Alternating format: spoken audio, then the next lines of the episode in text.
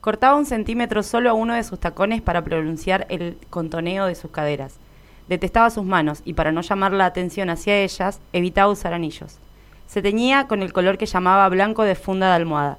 Su melena, conocida como Peekaboo Band, espiar por la mirilla, terminó siendo prohibida por el Departamento de Guerra de Estados Unidos, ya que, al parecer, el pelo rubio, ondulado y que tapaba un ojo era un peligro para las empleadas de las fábricas de armamentos porque sufrían accidentes constantemente. Usaba pestañas postizas, pero solo a la mitad. No se consideraba una bomba sexual, ni mucho menos bella. Dijo una vez, en mi corazón siempre seguiré siendo esa niña insegura de pelo oscuro llamada Norma Jean Mortenson. Solo la llamamos por el nombre de pila que se puso años después. Esto es Poca Soda y hoy vamos a hablar de la belleza.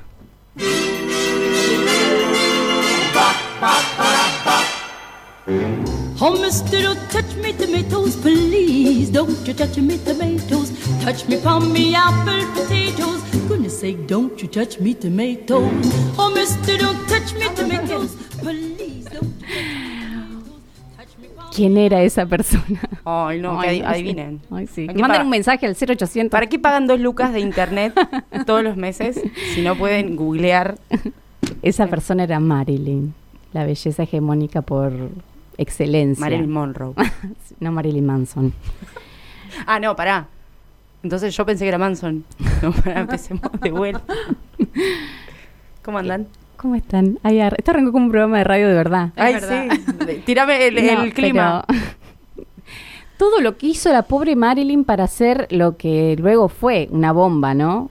Cortarse un pedazo del taco, ponerse, o sea, es un montonazo. Para, lo del pedazo del taco era para moverse como contorneándose un poco mejor, para moverse con un, un poco más de cadera. culo, sí. ¿Qué? O sea, ella estaba incomodísima incomodísima caminar con un medio centímetro menos de taco. Claro, eso, ¿qué onda?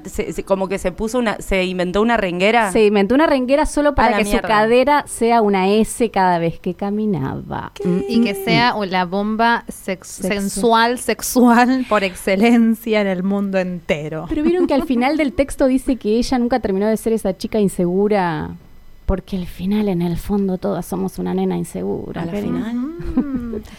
Bueno, un poco de eso vamos a hablar en este episodio, eh, donde, bueno, también estuvimos googleando mucho para saber, Muy para saber, bueno, eh, cómo encarar el tema, porque es como muy complejo. Nosotras no andamos con chiquiteces, traemos temas enormes filosóficos. y filosóficos, y bueno, y un poco que estuvimos leyendo algunas cosas, escuchando, y, nos aparecía esto, ¿no? De, bueno, la pregunta de qué es la belleza que no la vamos a responder, porque ya la han respondido un montón de filósofos y nosotras no somos filósofos nosotros venimos solo acá a angustiarnos todos juntos, o sea, a traer nuestras angustias y a que ustedes se angustien un poco y que googleen. un día nos juntamos a googlear. Si un podcast que invita al googleo. Sí, sí y, bueno, y hablar desde esto, ¿no? Desde lo que nos pasa a nosotras con este tema, eh, que bueno, que es un montón. Nosotras eh, cuando pensamos en, este episodio dijimos, bueno, vamos a mandar a, eh, consignas a nuestras amigas que nos puedan responder. nuestras amigas lloraron, Sorpresa. más o menos. Y claro, y, descubrimos lo que ya sabíamos, que es un tema que toca fibras muy íntimas, muy sensibles en las mujeres sobre todo, ¿no? Porque sabemos que la mujer siempre fue territorio de opinión.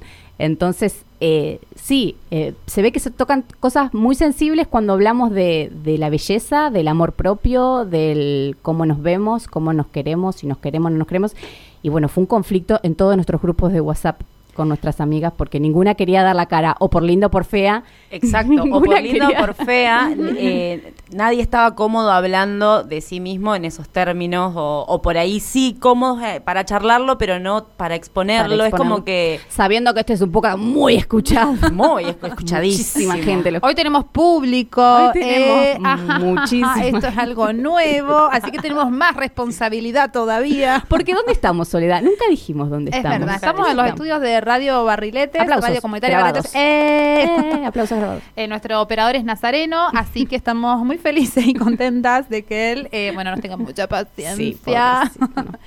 Eh, bueno, y un poco eso, ¿no? Cuando pensábamos en el tema y bueno, y toda la angustia que esto le generó a nuestras amigas, dijimos, "Mm, nos quedamos sin material para el programa. Y después dijimos, vamos a darle una vuelta y vamos a poder hablar de eso en realidad, de lo que nos genera este tema, de las angustias sobre todo, y aparecía mucho esto de dónde empieza, cuando nosotras decimos, eh, bueno, no somos lo suficientemente bellas. ¿Ustedes ¿no? se acuerdan de un episodio de su vida en la que hayan dicho, ah, porque en general uno se da cuenta con la mirada del otro Sí. que no es suficiente? Sí. Porque, y, y sobre todo, digamos, en los primeros años de la infancia, que es donde se forja como la autoestima o eso que llamamos, ¿no? Ahí es donde hay, es tan difícil y mm, uno encuentra en la mirada de otros, ¿no? Ese espejo. Porque uno es bello, o sea, cuando uno nace es, hermoso y el más lindo del mundo hasta los 5 o 6 años. Sí, sí, sí. Después el mundo se empieza a sincerar con uno y te empieza a discriminar por horrido. O sea, digo,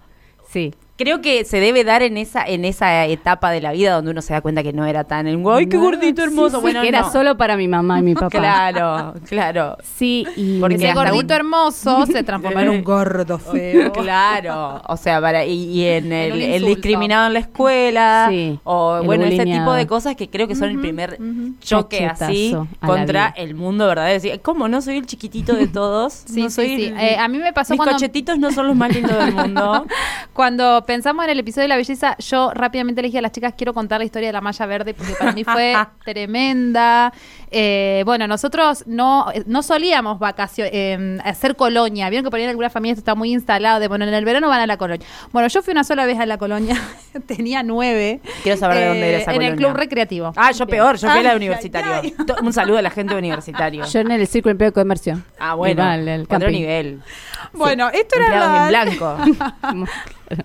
Estas eran las inmediaciones del club recreativo y bueno, habíamos ido con mis hermanas y mi hermano, mi- mis padres nos dejaban y se iban. Eh, bueno, y yo no tenía malla, no tenía malla para ir porque siempre us- usaba la malla de entre casa. ¿no? La heredada, porque imagínense que yo soy la última de un montón de hermanas, así que siempre tenía malla heredada. Estirada. La que te tocaba. En ese momento, La malla vencida, como se conoce. en ese momento ya se usaban mallas de dos piezas, pero mi madre me trajo una malla enteriza. Para edad. Nueve. Bien. Nueve, Sí. eh, bueno, era una malla enteriza, era verde musgo. O sea, no se usaba No ese se usaba color. ese color. no, Ahora no. quizás sí, pero en ese momento. No para una niña. Bueno, así ¿Era que yo- verde o eh, musgo por los años o su intención primaria era ser verde? Para a mí todo lo verde musgo me remonta, yo, yo me siento por ahí alguien que no está bien de la cabeza, pero me remonta a un sillón que tenía Andrea del Boca en una novela cuando tenía 14 años con Raúl Taibo, eso que era un sillón así, un estudio alumbrado con un foco, y para mí todo lo verde musgo es ese sillón del horror. Prosiga, compañera. ¿Cómo linkeas con esas cosas, Fiam? No sé. Ese sillón del horror cabeza. es ese verde musgo, sí, Paula es ese. Eh, bueno, era mi malla. Así que yo ya iba como muy incómoda porque no me gustaba la malla, no me gustaba ese color, no me gustaba que se enteriza. Además era muy flaca, muy, muy, muy Pata flaquita. larga. Tenía pata larga, de escarbadientes y, por supuesto, muy, muy negra. Entonces, ese que fue como el problema de mi infancia, claramente que me estaba atravesando también nuevamente en la colonia con una gorra que te hacían poner negra, donde se me asomaba un rulito así por abajo de Era la una gorra. tucura, la desgraciada. Era una tucura, pero yo estaba tan feliz de ir a la colonia que en un momento me olvidé que era negra y flaca y andaba con una malla verde musgo, entonces estaba como feliz saltando a la pileta sin darme cuenta aún de mi imagen. Me- me- mis amigas, mis hermanas me hicieron olvidarme la pileta, el calor, la recreativa, era como todo feliz. Digo, estabas enfocado en lo importante de la vida. Estaba ¿Hasta enfocada en la- hasta que me dieron ganas de ir al baño. Entonces tenía que salir de la pileta y tenía que ir al baño. El baño tenías que pasar como por un pasillito donde había un grupete de niños, Dios. adolescentes, habrán Hombres de 11. hombres de 11, Hombres de 11. Que ya- es la maldad en su estado puro. A los Claro, la 11 años es la maldad, eh, la perla de la maldad sí. tiene el... estaban ahí como obturando el paso por la puertita chiquita. Entonces yo sí o sí tenía que pasar por ahí. Eran como adolescentes pelilargos, estaban como con sus mallas Dios. color flúor, bueno, todos como bastante dorados y yo tenía que pasar por eso. Yo dije, ¿sabes qué? Voy a pasar igual. Porque al final tengo ganas de ir al baño, ¿por qué no podría pasar por ahí? Y Total, la empecé- vida es linda hasta este momento. Exactamente. Y empecé a correr, quería como pasar corriendo para casi ni siquiera que ellos vayan a percibir mi presencia. Yo solo quería pasar por el costado sin molestarlos, no quería nada de ellos.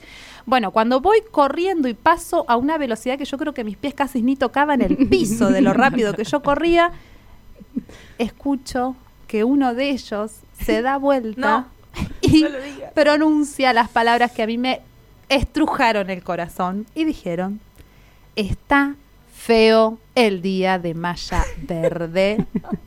y todos... que ser basura. Y te conocemos, te sabemos que te llamas Julián y te vamos a ir a buscar. Vos sabés que, eh, persona, vos sabés que estás en una lista negra Sí. y que ella un día te va a ir a Que un buscar. día te va a ir a buscar. Un día vas a encontrar Va a una caja tachar en la puerta de tu casa y decir, oye, un regalo. Porque eso marcó la vida de Soledad y hoy en este podcast casi 2020 ella lo está trayendo de nuevo porque Lo fuiste estoy un basura. sanando, chicas, lo Lo estoy está sanando, sanando porque acá. realmente como está feo el día de malla verde. ¡Ja!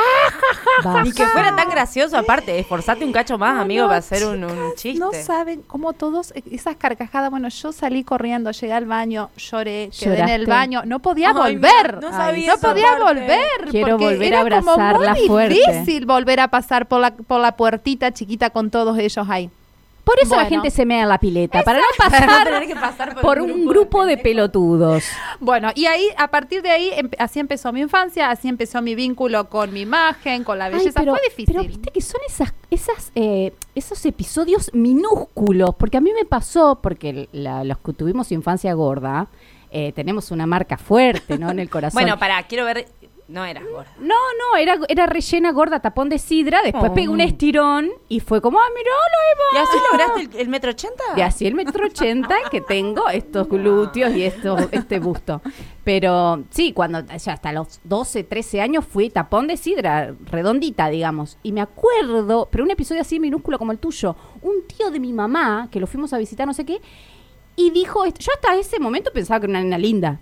Digamos, hasta ese momento pensaba que una nena, digamos, que estaba bien, Claro. linda, saludable. La, la- la voz de tu abuela y tu vieja. Claro, o sea, qué sé yo. Bueno, él se acercó y me dijo, ah, pero mira qué gordita te salió esta. Ay, y dijo lo siguiente, tocándome los brazos, mirá los brazos que tiene.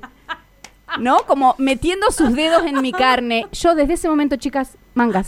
No. No me gustan mis brazos, los odio. O sea, me parecen horribles, los tapo siempre, siempre me van a, nunca me van a ver musculosa, siempre me van a ver de Qué remera. loco. Un viejo choto, cuando tenía nueve me dijo eso. Como un comentario de, ¿Podés un- de- creer? de- a un niño puede marcarlo para siempre. marcó para a mí siempre. es tenebroso, porque uno- yo no sé si lo, Lo he hecho con no lo he algún hecho niño, con tengan algún niño. cuidado, Bueno, a señores, mí me... Creo que una vez le dije a un neni- no sé, que yo, no, yo tenía do- 13 Hay que años. ser muy cuidadoso. Y le dije algo así como, anda, Harry Potter. Pero, pero yo ya me di cuenta, cuando lo dije, me di cuenta que yo era grande y el nenito se sacó los lentes. No, ¿ves? Yo cada vez que Es quiero llorar, tipo, me acuerdo de eso y digo, qué mierda. Bueno. No, pero bueno, esa edad es muy es muy fuerte Es muy recibir fuerte. la mirada. Pero bueno, ahí empieza que- la mirada del otro. A mí Sí, me pasó que una vez, bueno, yo, yo tengo bastante busto. Sí. Y mi prima también. Bien. Entonces, las dos ya tienen más que yo. Y desde chica teníamos mucha teta. A ver, Es un problemón cuando sos chica. y que yo después con el tiempo me di cuenta que las minas que tuvieron mucha teta como yo, o más que yo, cuando son grandes son como, hay muchas Encorvadas. encorvadas. Que no sé si ahora veo tantas minas así, No. tantas adolescentes así. Pero en, en mi época, o sea, cuando yo era chica, bueno, yo tengo 33 años para que calculen. Tenemos Sí, más o menos la misma sí. Eh, era como muy común estar tapándose así. Mal, mal. El Bueno, cuerpo eh, me, esconda- con escondiéndose. Con vergüenza, tipo, bueno, sí, a- yo no me puse estas tetas, yo qué sé. Y andar escondiéndolas. Bueno, cuando yo era chiquita, habríamos tenido también 9, 10 años, no encontrábamos ropa y era, yo, no éramos nenas muchísimo más gordas de, de- de la... No, no, éramos nenas normales, perfectamente normales. Y recuerdo que una vez fuimos a comprar un vestido para la, la recepción de... No, para, no sé cómo se llama, la colación de séptimo Sí. grado. Bueno, y fuimos las dos con mi abuela y no encontrábamos, no encontrábamos, no encontrábamos y las dos llorábamos. Llorábamos No. porque no encontrábamos. Es que es muy frustrante. La frustración es Y enorme. escuchen esto. Fuimos, entramos a un, a, a un negocio de la peatonal, de esos que son todos más o menos parecidos. Eh, y bueno, y nos atiende una señora, qué sé yo, y, y nos mira una señora coreana y dice, che, pero tan goritas las nenas. Ay, no, tan goritas las nenas. Vuélvase Puta a su país. Yo un poco me reí, pero en realidad estábamos re tristes. Y yo me miraba y yo no estaba tan gorita. Era normal. Era colita. Y hasta hoy nos decimos con mi prima, "Mm, gorita. Era colita. Pero, y después recuerdo de deprimirme muchísimo, porque yo decía, nunca voy a poder actuar en chiquititas. o sea, Qué Cris Morena, anda chiquitita, la puta que te El parió. nivel de ¿Se puede orfandad hegemónico que había en ese programa. Sí, a, mí- a mí me pasaba que era, eh, yo solo aspiraba a ser un tipo de belleza, digamos. No me podía amigar conmigo, digamos. Era una cosa que yo buscaba el pelo lacio, buscaba la piel clara, buscaba... Pero lo estás hablando los- como si fuera, y es algo que hoy se Sí, repite. O sea, estamos por suerte cambiando y esta ola, Sí, bueno, yo recién ahora un poco más adulta he podido como, bueno, empoderarme un poco más, pero bueno, estar como un poco más segura. Sin embargo, chicas, igual no dejo de, no sé, hacer la depilación definitiva y hacer un montón de cosas que este Sí, sistema te pide, De plancharte digamos, el pelo. de plancharte el pelo, digo, no, no, no, claramente que no es algo que, que tenga que ver con una cuestión individual, creo yo, no es que como que uno puede decir realmente, no me importa, hoy voy a, no, digamos, o sea, es, que muy sí, difícil. igual también hay todo un discurso de empoderamiento y de amor propio que en el fondo a mí a veces me parece que termina siendo como otro mandato más, o sea, otra cosa más hacer el quererse. Bueno, pará, no sé si es tan fácil esto de amate, amiga, hermosa, amiga, hermosa amiga, amiga, armate, sos hermosa amiga. No sé Para si es tan mí la, fácil. la gran contradicción es lograr separar el quererse por lo que por cómo uno se ve. Quiero que- quiero decir, ponele Jimena Barón. Un saludito a Jimena Barón. No, eh, Muy citada que en no este todo escucha. discurso de amor no- propio tiene que ver con ser más flaca y tener un culo más fotogra- Sí. fotografiable. Y ella es como, quiéranse horribles, yo me Sí. quiero así, operada y perfecta y hegemónica, y ustedes horrendas, Pueden. quiéranse como son. Porque, Sí. la, porque tenés que alcanzar a quererte como seas. Yo voy a dar este mensaje desde la operación y desde la perfección. Digo, qué sé yo, el quererse a uno debería separarse del verse hegemónico. Sí. Es como, qué sé yo, yo no sé si me voy a querer más cuando me vea más flaca, incluso más tonificada o incluso más... No, porque no nunca sé, va a ser suficiente. No va a ser suficiente igual aunque estés flaca. Nunca es No sé suficiente, si carajo. es Sí, igual, eh, mientras pensamos en el podcast, pensábamos como, bueno, hablando de bellezas hegemónicas, ¿no? Todos, eh, eh, bueno, en esto de, de que claramente que cuando uno dice que es alguien que entra a un lugar que es muy rompe la bello, que es una bomba, es como que nos pensábamos y tratamos de buscar algún testimonio de alguien muy bello, hegemónico, o hegemónica, mejor dicho, eh, porque decíamos, ¿cómo es transitar la vida arriba de esa belleza? ¿no? Yo creo que hay algunas cosas que se facilitan. Nosotras decíamos, teníamos una amiga que es muy bella y No vamos a dar su no nombre vamos a dar su su nombre, nombre. pero bueno, que decíamos, ella entraba a un lugar y la gente quería atenderla, ella Sí. iba caminando por, o sea, digo, hay Sí, algo yo en relación tenía a eso que una es- amiga muy muy hermosa cuando la tengo todavía por, por mi amiga todavía, pero cuando suerte. cuando salíamos a bailar ella abría el camino. Ella iba primera y iba abriendo cual aguas Moisés, iba abriendo el camino y yo iba atrás porque éramos como las, her- las hermanas de Claro. Cenicienta, media fierona con la nariz media desproporcionada. Y yo, eso me impactaba muchísimo, que ella iba abriendo el camino y todas se iban dando vueltas. O sea, el poder de la belleza, que no, que lo hemos subestimado, o sea, que se subestima y que una persona linda también tenga todo el tiempo que estar demostrando que además puede ser otra cosa. Sí, sí, y hablábamos también en nuestro grupo de WhatsApp y, y decíamos esto, de que siempre eh, se visibiliza la belleza, digamos, ¿no? Por ejemplo, no sé, los medios de comunicación, la televisión, bueno, siempre hay gente bella, eh, hasta el que no es, no está por ser Pará, bello. pero mujeres, porque hombres Mujeres, feos conducen sí, muchísimos programas. Sí, sí. Hay mujeres, muchos gordos pelados conduciendo programas, bellas. más las mujeres de la televisión son siempre bellas. Sí, Claro, de hecho, cuando hablamos de bella, damos por entendido que estamos hablando de la mujer y la belleza. Sí, sí, Nunca, por supuesto. eh, cuando uno busca un concepto de belleza, siempre caemos a hablar de la belleza y las mujeres, Sí. nunca de la belleza de, bueno, de Sí, todas las de personas. sí, las sí. personas. Sí, no, que a los hombres no se les exige tanto que sean bellas, por lo menos No para estar en la televisión. nombre. Solo tiene que ser inteligente y El hombre, pero chicas, nosotros somos re cómplices de eso también, quiero decir. Porque esto de, ay, tiene una pancita sexy. Ay, ¿Cuándo ¿qué? un hombre va a decir, ay, mira esos flotadores sexy? No existe. No, no, No. existe. O sea, nosotras también es necesario Sí, que pongamos en palabras esto y volver a pensar todas las veces que dijimos, ay, el hombre es como el oso, mientras más feo, más hermoso. o sea, ay, qué lindas estrías que tenés. ¿Alguien escuchó alguna vez? Me aparecen en una ruta, una ruta, la ruta 40 tenés dibujada del, del, del talón al, al muslo. No, No. no, existe. Entonces, tipo, nosotras hemos sido como súper Sí. digo, no sé si cómplices es la palabra, pero también No, somos sí, parte hemos de esta construido, hemos asesina construido con nuestras compañeras mujeres también. Sí. Sí, por Porque supuesto. yo muchas veces me sentí tipo presionándome a mí misma por verme bien, quizás no tanto para mí, si era por mí yo capaz que no sé, si realmente si me sincero conmigo, no sé si me saco el pijama para mí. o no, no, bueno, no el pijama. Pero digo, muchas veces uno se viste para lo que van a decir, más cuando es adolescente, lo que van a decir otras minas que te van a despedazar. Entonces, eso también tiene que ver con, con una idea que está muy profunda. Sí, yo por ahí Mu- cuando- Este mandato de sí. ser hermosas todo el tiempo y Cuando- que nunca vas a ser tan hermosa como tenés que ser. Cuando hablábamos entre el- esta, esta nueva tendencia al amor propio y toda esta, esta historia de la que vinimos, al menos las que tenemos treinta y pico, que tuvimos como una adolescencia feroz en relación a, a cómo teníamos que ser, qué Chicas, teníamos cambiaron que... de moda las boinas y las No, usamos. boluda, O sea, y si no aparte nosotros venimos- No. Venimos O sea, de Caro simple. Cuore y de Carola del Bianco, ¿entendés? O sea, Casi unos el- eran unos elfos, unos elfos que de otro planeta y nosotros, "Eh, ¿qué quiero ser así yo? Exacto, queríamos ser así. Pero bueno, yo lo que rescato, digo, entre estos dos polos tremendos, porque tampoco es que ahora podemos salir al mundo a querernos y andar con los pelos, como, digo, Sí, también hay podemos, algo, pero- podemos, pero digo, eh, podemos realmente, digo, No como sé. que lo pongo como una pregunta, o al menos Sí, lo que me pasa sí, a mí, yo un- montón de veces trato de como quererme o aceptarme o ¿Cómo pensar, les impacta pero me es muy difícil. que decidió no afeitar, no, no depilarse más? Bueno, ¿Qué eh, sienten ustedes?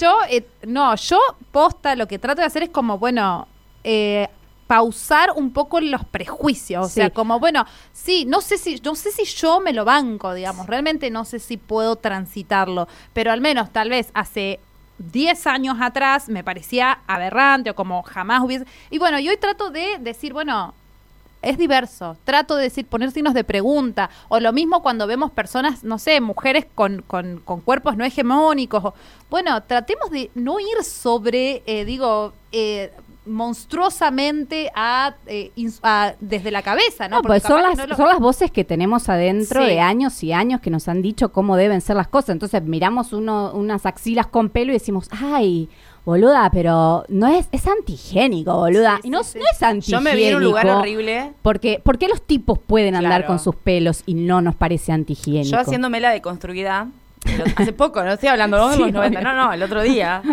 Dije, ay, bueno, pero es una decisión. Hay una y empecé a recordar que a mí me parecía perfecto siempre que siempre que fuera citando a alguien hermoso que no se depila, porque alguien hermoso, siempre pongo el ejemplo de una pibita que, que conozco, que creo que conocemos todas, que es flaquita, divina, carita de pajarito chiquito, ojo celeste, está rapada y Tiene no sus se buenos depila. chivos. Claro, alto chivo. Alto chiveto. Pero que eh, parece eh, Sinead O'Connor. Sí, Entonces claro, vos podés andar con, con Ay, un- qué rebelde tan Vos podés divina. andar con un husky abajo de los chivos y, y te va a quedar bien. Incluso Sí. hay pibas que son tan lindas que se permiten dejárselo y, y teñirse.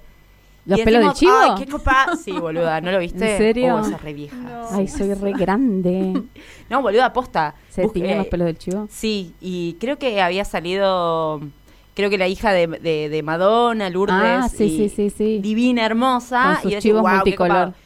Copado". Cuando lo sigue alguien hegemónico y hermoso a eso, es como, ay, qué copado, me, me gusta. Y cuando lo sigue alguien que se ve como yo, no me va a gustar. No, y aparte, ¿Entendés? sí, y aparte hay Y me algo... reconozco ahí yo también en, mi- en esa contradicción. Cuando, cuando charlábamos con nuestras amigas había algo en relación a eh, la familia, digamos, las, las madres, las, las hermanas, digo, como esta cosa que fue eso primario lo que te marcó, digamos, como decirte, eh, no sé, hasta, no, tuvimos audios tremendos, digo, porque me parece que es un, un gran Las tema. madres pueden ser una mierda. Sí, eh, madres Yo tengo una patriarcales. amiga, una amiga medio lejana que la, la mamá le ofreció si quería para los 15 operarse la nariz. No. Yo ya tu vieja te está diciendo, che, sos medio deforme. Sí, sí, sí, sí. Te la pago. De- Yo de tengo- sifón de soda.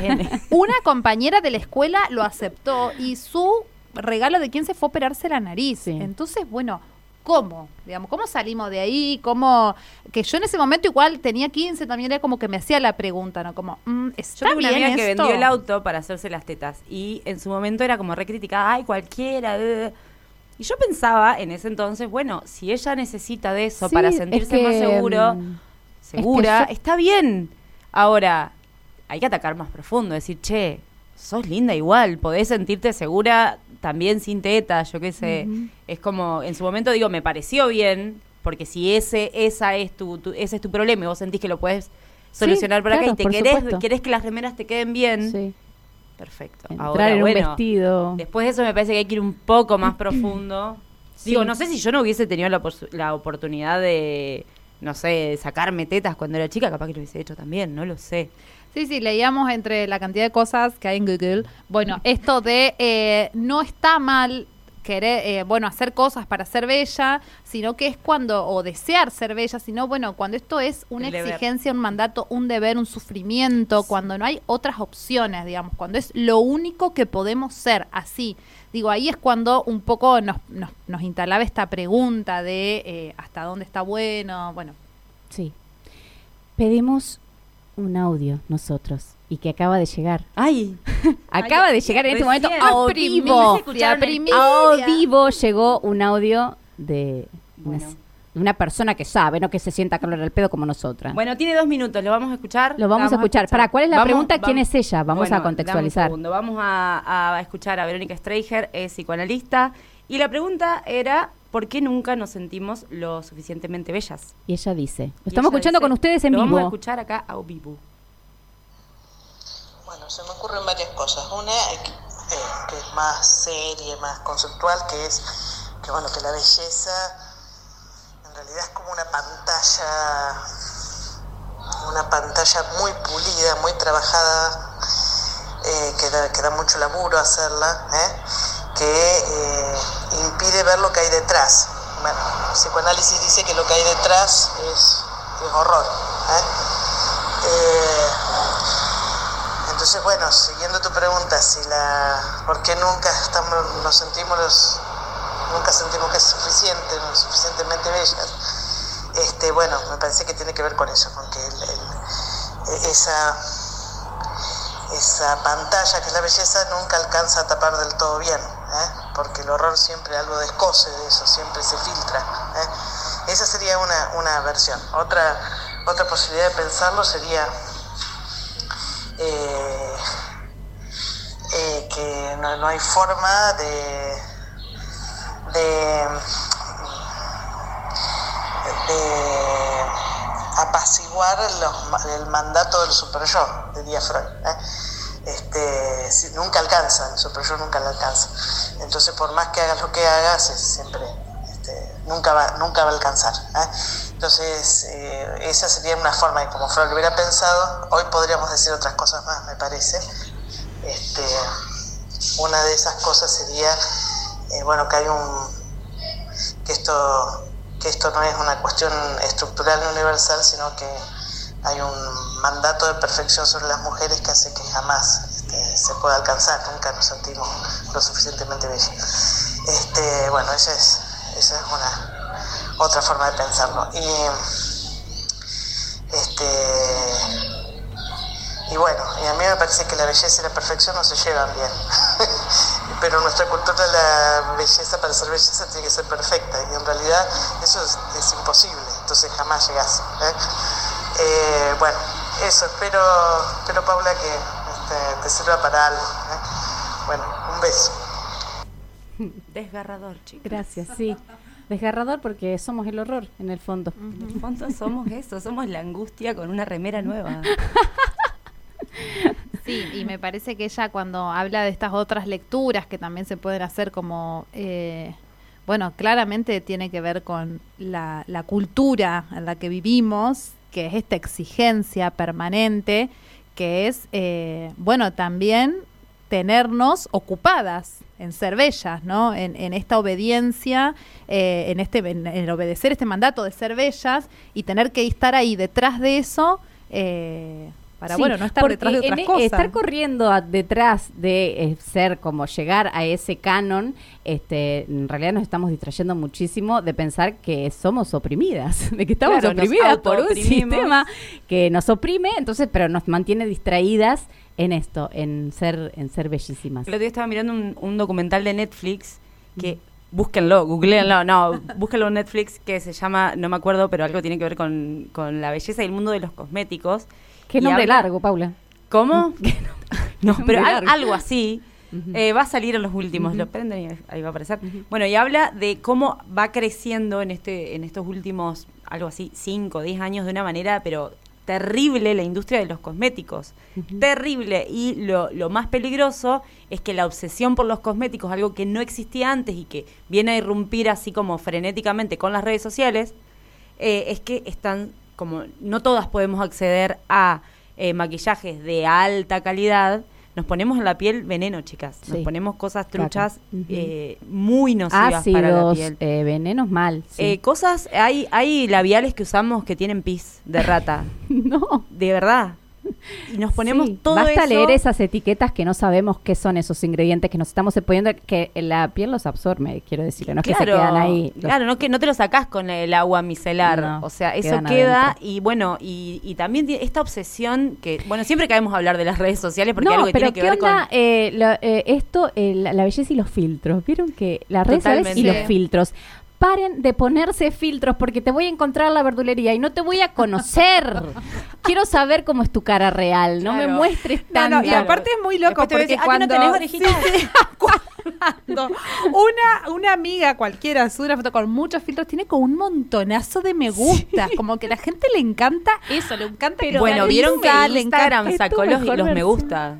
Lo sacó definitivamente. Sacó los me Ah, gusta. Los ve sabía, solamente vos, pero el Ah, mundo no ve tus me mira. gusta. Ah, me encanta. Está muy bien eso, porque Está había una muy compe- bien. o sea, lloran Mira, hay los una mente que piensa detrás de Y sí, un- Instagram. un, poco, me parece. Bueno, porque tam- también, bueno, pero es ínfimo eh, al lado del daño que están generando con esta. eh, no sé si lo, genera directamente una red social, pero sí hay muy pocas herramientas para atacar algunos excesos y algunos, algunas conductas que empieza a, a- a modificar que no sé si so- están del todo buenas.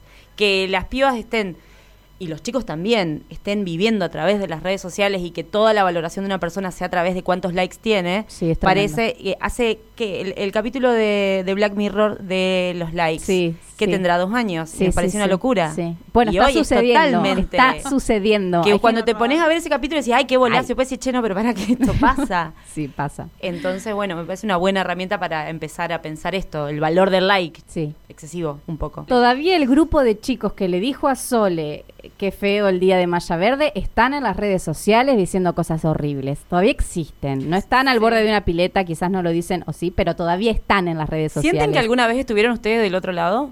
Tipo, ustedes siendo el verdugo de, o la verduga de alguien. Con mi mente sí, obvio. No, en la vida No sé. real. A que No. viva con la no, mente. No, con la mente, digo, eh, juzgando a gente siempre. No, pero- sé no, si ah. se lo, lo pasé, eh, pasé al acto, Al digamos, acto, a no. decir. Bueno, yo yo fui me tan bulineada que no. Yo sí, un poco. A mí me hacían bullying en un lugar y yo iba después en la escuela y hacía bullying yo. Pero a mí también. me- era, eh, chicos, la escuela es un- medio una No, selva. Bueno, yo qué sé. Bueno, cuestión que una vez le dije a un chico, cállate, vos tenés olor a sopa. Y él me dijo, cállate, dientes de conejo. Nadie nunca me había dicho dientes de conejo. Y yo ahí no verdad. así. Te juro, no. Yo me dice, ay, sí, ay, conejo. Bueno, vos porque no sabés que él llegó. Vos porque no sabés que él llegó y se bañó tres veces. Pobrecito. Vos hiciste mucho daño también. Pero nunca nadie me había, me había hecho fijar, o sea, No, me había hecho notar. muy bien, igual te voy a alguien decir. que tiene olor a sopa bien. es cruelísimo. Él era más cruel. Malita, Y malísima. una, pará, y una vez fui re sorora, porque una compañera estaba, estábamos en el viaje de estudio Sorora sin saberlo. ¿eh? sin saber que existía.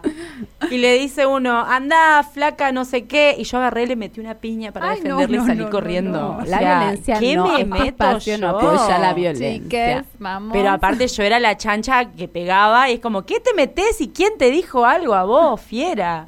No, no, yo quiero me sentí en ese solo, lugar. solo terminar esta parte de este episodio diciendo que eh, yo era la que llamaba por teléfono al chico que me gustaba y no le podía decir que era yo.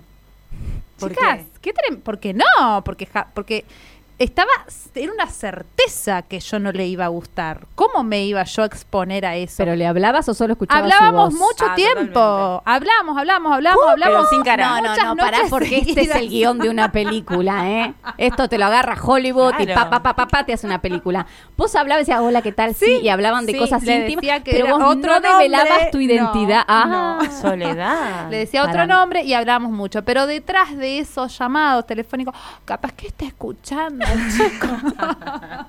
no, digo, detrás de esos llamados telefónicos había una gran inseguridad, chicas, de no poder decir que era yo. Ay. Él era un año- unos años más grandes, o ¿Y sea, de no qué me tenía? Mirá si de era el de todo la de la vida. Hablábamos, mira, no, no era. Vos sabés bien quién es él. Yo sé muy bien. La mierda Él nunca esa. supo que eras vos. Nunca supo que era yo.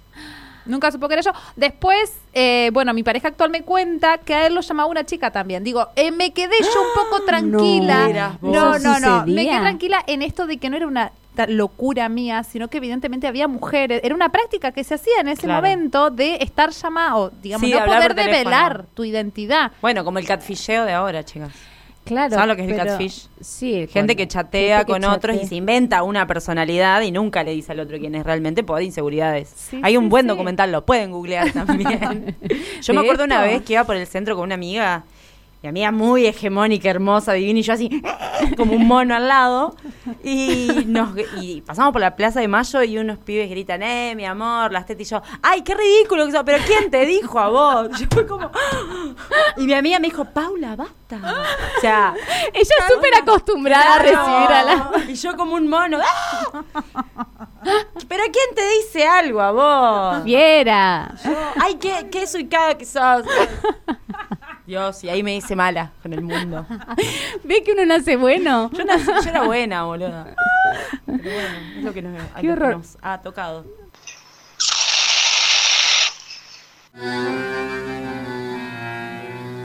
se dice de mí.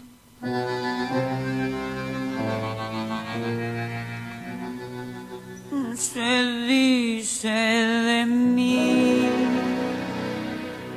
Se dice que soy fiera, que camino a lo malevo, que soy chueca y que me muevo con un aire compadrón, que parezco leguizamo. Mi nariz es puntiaguda, la figura no me ayuda y mi boca es un buzón. Si charlo con Luis, con Pedro o con Juan, hablando de mí, los hombres están. Critican si ya la línea perdí, se fijan si voy, si vengo o si fui. Se dicen muchas cosas, mas si el bulto no interesa, ¿por qué pierden la cabeza ocupándose de mí? Yo sé que muchos que desprecian comprar quieren, suspiran y se mueren cuando piensan en mi amor. Y más de uno se derrite si suspiro y se queda si lo miro resoplando como un forro. Si fea soy, pongámosle que de eso no me enteré. En el amor, La rebelión de las feas se va a llamar este episodio. Dice, dice Tita, eh, en el amor yo solo sé que más de un gil dejé de a pie. Ah, toma pavo, porque la fea y todo. Las feas hemos enamorado a mucha gente. verdad. Eh, hablemos del poder de la fea, de que la fea encantadora, la fea que conquista. Porque cuando uno nace feo, tiene Ah, que que desarrollar construir otras, otras habilidades. Porque si vas a ser un monstruo, mínimamente contate bien un chiste. O podés sostener una conversación, al menos dure lo que dure un vino. Exactamente. Claro, sé buena conversadora. Pero para mí este tema de Tita Merelo es como el himno a la autoestima Sí, y al sí. empoderamiento, ¿entendés? Realmente. Porque dice, los que dicen que soy chueca no me han visto en camisón. Más la fealdad que Dios me dio, mucha mujer me la envidió. Y ¿Nunca no les de- pasó que hayan envidiado una fea como qué, Ya, pres- qué qué- linda qué fea? personalidad que tiene Bueno, la este fea. tema se hace como muy popular allá por el 2000-2001, digamos, para las nuevas generaciones. Sí, porque es verdad, hay mucho milenia que lo sabe quién es Tita Merelo. Googleen porque Tita Merelo es una gran argentina, siga. Bueno, eh, nosotros la conocemos a Tita Merelo, pero bueno, hay una generación que no la conocía, que quizás nosotros tampoco la conocíamos tanto, pero bueno, se hace muy popular a través de, eh, luego de ser en realidad la El cortina de una novela muy conocida como Betty la Fea. Pero Betty la Fea nunca entendió, o sea, el escritor de Betty la Fea No, nunca entendió a Tita Merelo. Porque el final feliz de la novela es cuando Betty se hace abro comillas, estoy haciendo comillas con los dedos en este momento como Joey, o sea, se hace hegemónica, Se hace linda. Claro, se claro. hace linda. Ella no y- triunfa siendo fea, triunfa siendo linda. Claro, triunfa cuando de repente es linda. O sea, Pero- valida todo su proceso de triunfo en lo personal, en lo Más moral. no es el himno de, de Tita Merelo, vieja, porque Tita Merelo está hablando de que ella Claro, es, que ella es así, se acepta aparte- y la rompe. y la rompe y, y todo el tiempo está hablando de la mirada del otro. Sí, o sea, que ella no le importa. Se dice de mí, pero ella no Exacto. le importa lo que digan, porque ella es es Tita. Bueno, también esto, ¿no? Le- La personalidad de la fea que tiene que construirse a machetazos, este, abrirse camino con la actitud, porque desde el chapo y pintura no, no estamos consiguiendo nada. Ay, Excluyente buena presencia. Chicas, buena Terrible. presencia. Hablamos, Eh, hablamos definime de buena presencia para ya trabajar parada en, en es un bueno, estar coso bueno. de telemarketer. ¿Por qué tengo que tener buena presencia la puta madre? Sí, sí, eh, es tremendo porque además, eh, bueno, eso, es como solo, va, es como vivimos en un mundo donde solo los finales felices terminan siendo si la fea se convirtió en linda. Yo sigo en ¿No? Instagram a una influencer tipo eh, plus size, que se dice ahora, o como curvy, como le gusta decir a la moda a las gorditas, una chica que es influencer que es gordita. Ella decía que sí, que el- este, esta, esta cosa del empoderamiento y del que subo una foto en bombacha siendo gorda y la subo, y que yo. Tiene un fin cuando vas a. Porque yo me puedo sentir muy linda en un short, pero primero tengo que conseguirlo al show. Al short, digamos. Claro, show. Para hacer show tengo que conseguir el short.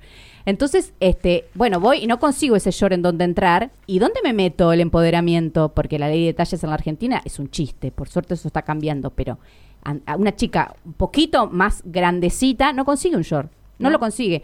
Y no nos metimos en el tema de la gordura porque es un tema para sí, otro que lo vamos capítulo. a hablar en otro capítulo.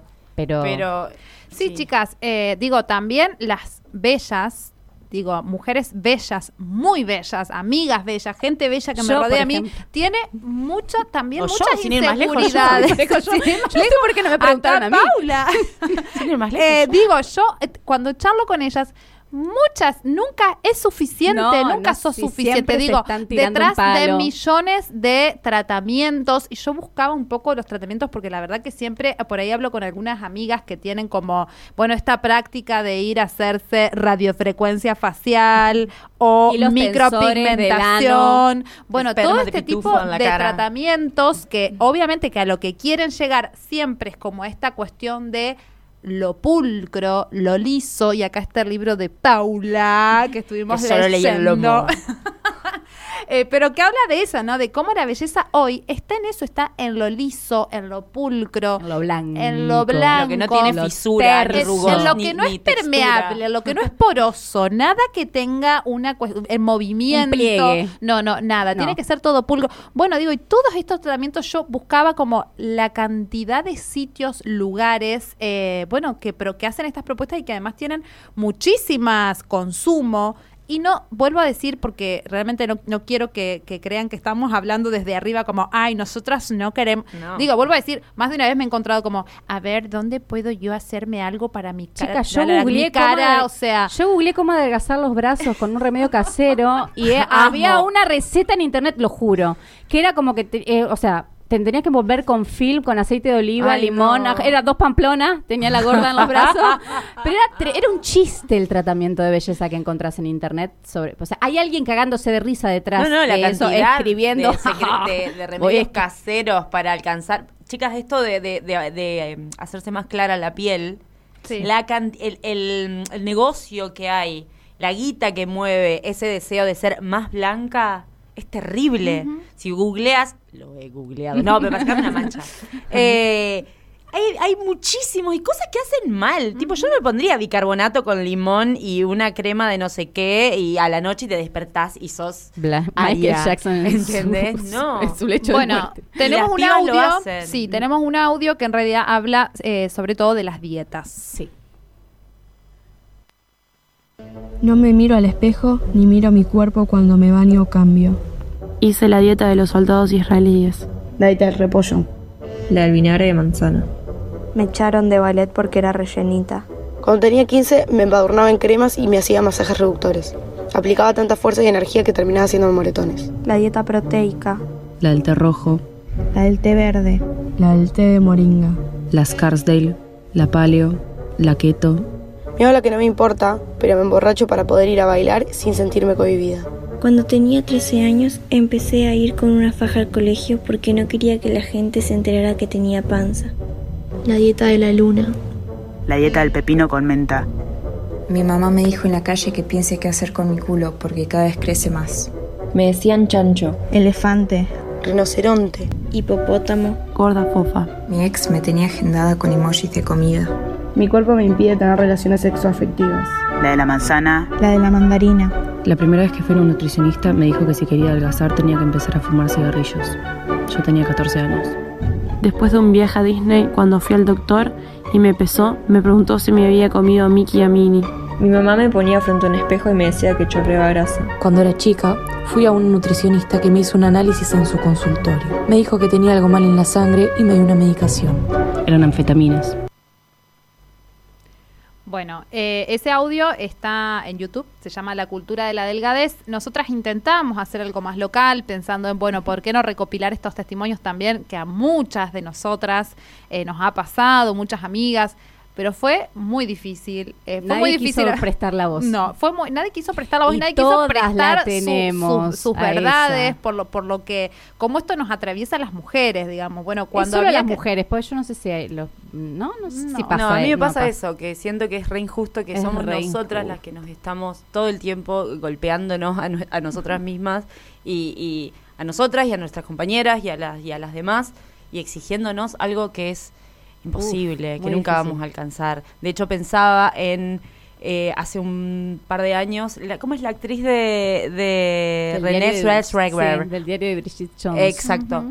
Que de repente apareció operada, de, o no- tenía algo en los ojos que no parecía ella, y le llovieron, le llovieron críticas. Y después la mina decía, hacía una reflexión sobre cómo todo el tiempo le criticaban sus párpados y cuando se eh, Operó. opera los párpados, critican que se operó los párpados, hacen memes, se burlan de ellas, la humillan. Eh, Es que nunca, nunca es suficiente, amiga. Así que más vale empezar a Y, quererse un poco. Ay, ¿Ustedes pueden decir algo de ustedes que les guste? Para irnos un poco arriba, porque si no, esto es puro. No sé, yo ¿Tienen no algo de ustedes que les guste? Que digan, yo la verdad que me gusta esto de mí. A mí me mucho? gustan los ojos. Ay, vos tenés muy lindo ojo, Muy madre. lindos ojos. A mí me gusta mi pelo. A mí me Tu gusta pelo, mi pelo. estás muy bien de pelo sol, ¿eh? estoy- Vos a mí- tenés a mí me gustan una mis carita hombros. muy linda. a mí me gustan mis amaría, codos. amaría tener tus hombros, boluda, posta Sí, y poder usar lindos. musculosa como Sí, estás usando vos ahora en este momento. Yo soy un foco con una musculosa.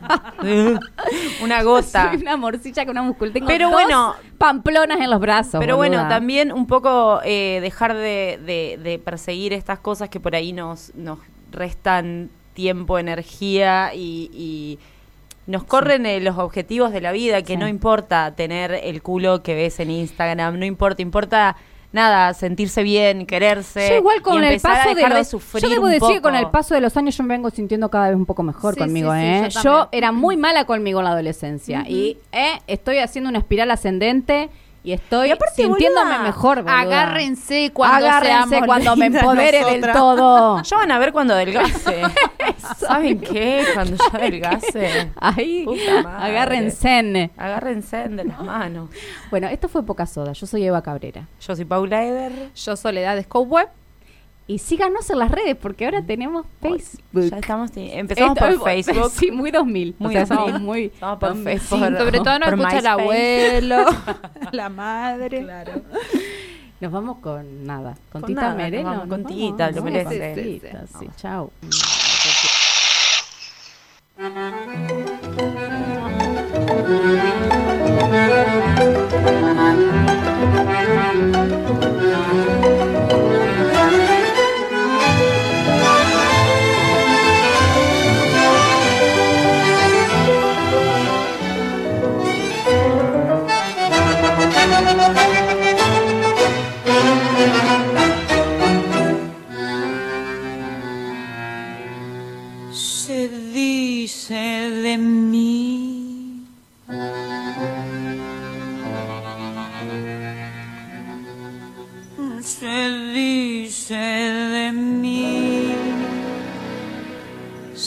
Dice que soy fiera, que camino a lo malevo, que soy chueca y que me muevo con un aire compadrón, que parezco leguizamo. Mi nariz es puntiaguda, la figura no me ayuda y mi boca es un buzón. Si charlo con Luis, con Pedro o con Juan, hablando de mí, los hombres están. Critican si ya la línea perdí, se fijan si voy, si vengo o si fui.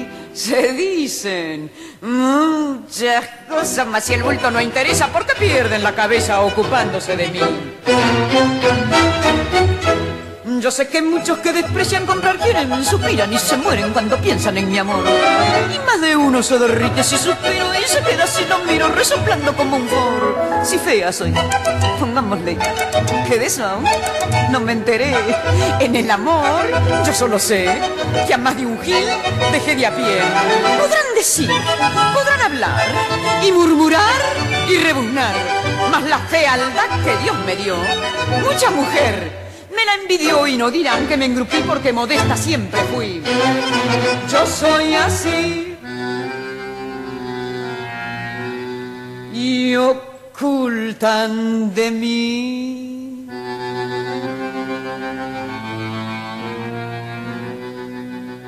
Ocultan que yo tengo unos ojos soñadores, además otros primores que producen sensación. Si soy fiera sé que en cambio tengo un cutis de muñeca. Los que dicen que soy chueca no me han visto en camisón. Los hombres de mí critican la voz, el modo de andar, la pinta, la tos. Critican si ya la línea perdí, se fijan si voy, si vengo o si fui, se dicen muchas cosas, mas si el bulto no interesa, ¿por qué pierden la cabeza ocupándose de mí? Yo sé que hay muchos que desprecian comprar, quieren, suspiran y se mueren cuando piensan en mi amor. Y más de uno se derrite si suspiro y se queda si lo miro resoplando como un forro. Si fea soy, pongámosle, que de eso aún no me enteré. En el amor yo solo sé que a más de un gil dejé de a pie. Podrán decir, podrán hablar y murmurar y rebuznar, mas la fealdad que Dios me dio, mucha mujer me la envidio y no dirán que me engrupí porque modesta siempre fui. Yo soy así,